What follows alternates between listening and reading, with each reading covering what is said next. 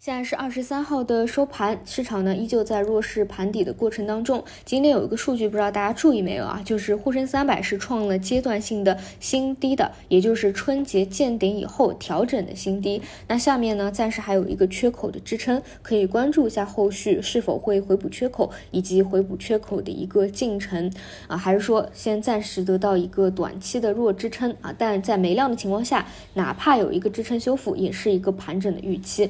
那么。再来看一下上涨和下跌，今天呢是接近四千家的一个普跌。那我们先来复盘一下大跌跌停榜，可以大概分为这么几类啊。首先第一类就是前几天啊，上一个周。不是有很多资金去抱团那些二十厘米嘛？但是这些呢都是偏庄股啊、小票啊，就是没有什么强逻辑支撑的，更多就是纯粹的炒作和交易。因此呢，这些我估计大家啊其实也不太会去参与的啊。这种的话，哪怕有介入啊，肯定也是纯交易的角度，也不会去死拿它的。那么第二类呢，就是这种中传系啊，中字头还是在持续的回调。你可以明显看到啊，从今年以来。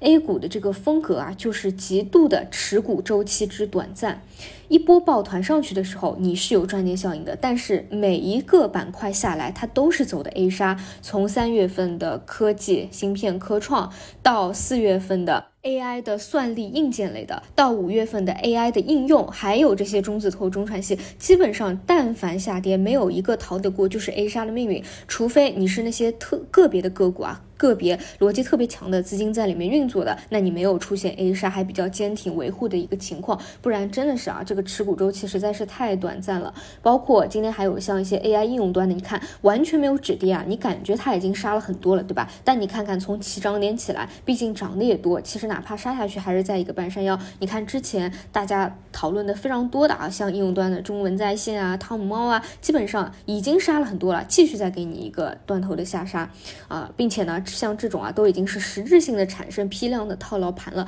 这也是为什么我说短期啊，你先不要再去看那些 AI 中特估、数字经济了，还没有说完全的调整结束。你参与这种啊，真的是风险挺大的。低位的话，至少你说对吧？它已经是到了一个价值区域了，更多是亏时间不亏钱，你还心里比较安定一点啊。你说你拿着这些高位的实质性的 A 杀下来的，你多慌啊，对吧？那么现在呢，像 AI 方向，其实还有像 CPU 这种，你实际上有业绩释放的，其实并没有破位，然后呢，资金也每天在里面去做 T 这一块呢，我倒是啊，其实真的不希望未来会破位，因为这样破位的话，对 AI 呀，包括整个科技啊，情绪的伤害啊，会进一步的加大。